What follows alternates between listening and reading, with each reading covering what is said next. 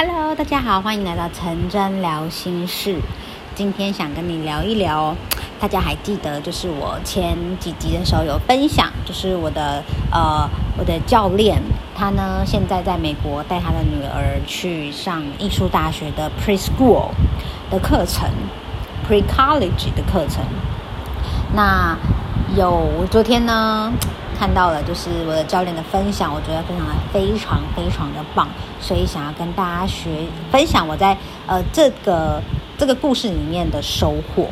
那故事是这样的，就是呃我的教练的小孩，就是女儿呢，她现在已经在上课了。那目前呢，已经在美国呢上了两个两个星期的课程。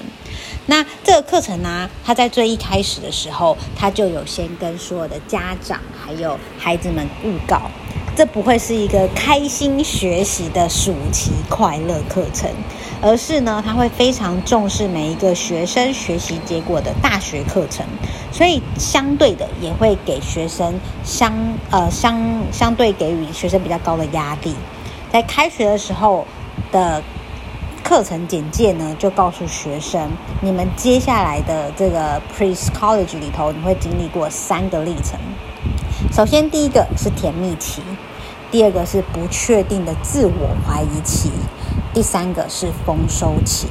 也告诉同学啊，就是假设你觉得你承受不了的话，学校有心理咨商部门是可以咨询咨商师的，咨商师会提供协助。那目前上完两周的课程啊，我的教练的小孩呀、啊，的女儿，她每个星期呢都要交作品，每个星期一，所以在星期日的时候，女儿就会到。学校去一大早就进学校做作品，做到晚上九点半，中间会吃一餐中餐，然后他没有时间吃晚餐，因为他真的非常非常认真的在做作业、做作品，是艺术大学。那昨天呢，回家的路上，就我的教练就到门口去教室去接女儿回家，回饭店，然后呢，女儿就告诉他说，她的心情很不好。他说：“我觉得我的作品好烂哦，然后我觉得我好像开始进入了自我怀疑期。然后我的教练就问他说：‘就是像学校说的，就是你会碰到过程对吗？一开始是甜蜜，接下来是自我怀疑。’然后女儿就说：‘哦，对呀，我在想呢，我是不是就要这样混过去就算了，反正也没差，还是我要再努力剩下三分之二。’然后拼到最后呢，这时候我的教练就告诉他的孩子，他说没有问题，不管你做什么决定，我都会支持你。然后就安静的陪伴、抱抱，而且不再说话。这个故事到这边呢，我有一个非常非常大的收获。首先，就是当然就是孩子的学习过程。那如果是以一般的传统。父母的话一定就讲啊，你不可以放弃呀！你为什么要放弃？我们都来到这里了，你就要认真呐，是不是？如果是你的话，你是不是也是这样子？我不知道，但是就我自己的个人的第一个反应跟想法的时候，我觉得如果是我碰到的话，我可能就会这样跟我的孩子说吧，或是我的妈妈也会这样告诉我，而且前提是。这两个月的课程呢，从台湾到美国，又在疫情的这段期间，其实花费不少，超过个十百千万十万，它超过百位呃七位数喽，所以七七位数的花费。那当你的女儿在你的孩子在这个过程中，然后到一半的时候，才三分之一就告诉你这样子的话，你会你会用什么样的反应？所以我看到教练这样的反应，就是抱抱他跟陪伴他，我觉得。哇，好棒哦！因为这其实就是最好的支持，而且相信孩子，不管他做什么样的结果，跟他不不管他做什么样的决定，都是全然的支持。这样孩子其实就会自己去独立的思考跟做决定。这只是一件事情，可是如果在从小我们就是这样子堆叠跟堆积的话，我们不给不不用自以为是的想法去呃给他。我们想要他的结果，而是让他自己去思考，那孩子就会开始培养独立思考的能力。OK，然后接下来呢，回到房间之后啊，呃，教练就一直保持一个安静的状态，因为他很怕一孩子只要一说话，可能女儿的呃眼泪或是情绪就会不好，啊，但然后但他本人呢，也是可以感受到他孩子就是前所未有的低潮跟沮丧。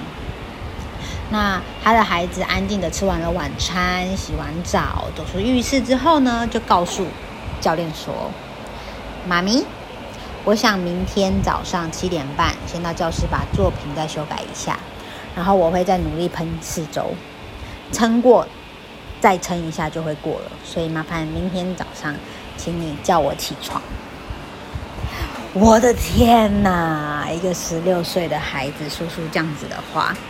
如果是你的孩子，你会不会觉得很感动？怎么会这么懂事？然而，这些懂事其实都是因为父母在成长的过程中给予全然的相信，让孩子有独立思考的能力，并且孩子呃，父母本身也在生活中以身作则。然后教练就回应告诉他说：“没有问题，我都会支持你。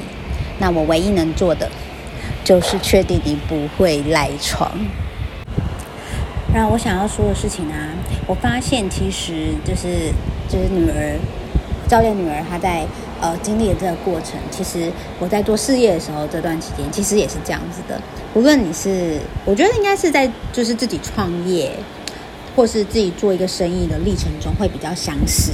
对，上班族也会有，可是可能没有到这么深的感触。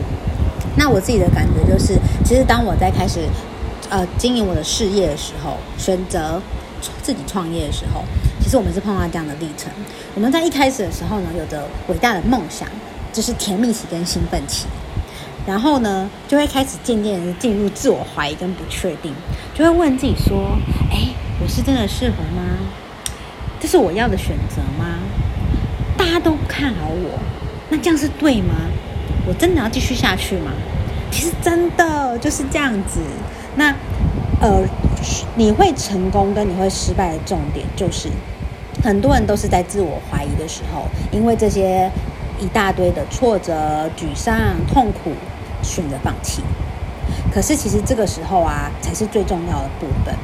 我们重新找回我们的初衷，然后自我对话，问自己是不是一定要这个结果？就跟我们减重一样啊，是不是？你是认真的吗？你真的想要这个结果吗？然后再回去找到那个我们最开始发自内心的初衷，重新下定决心，修正错误，然后再优化，再继续的尝试，然后习惯适应这样子重复的感觉。再说一次，习惯适应这样子重复的感觉，因为这样子我们会重新的得到力量，然后。就会进入到第三个阶段，也就是甜蜜的丰收期。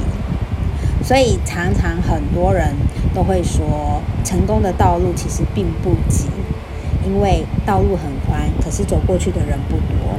因为很多人呢，在自我怀疑期的时候，就会开始选择放弃。所以懂得自我对话，再次再次聚焦。其实就是让自己持续成功的能力。那成功的路径都是每个人都要走的，它不轻松，可是它很简单。但是这个简单的事情，我们能不能一直不断重复做？最后就是关于在亲子这个部分了。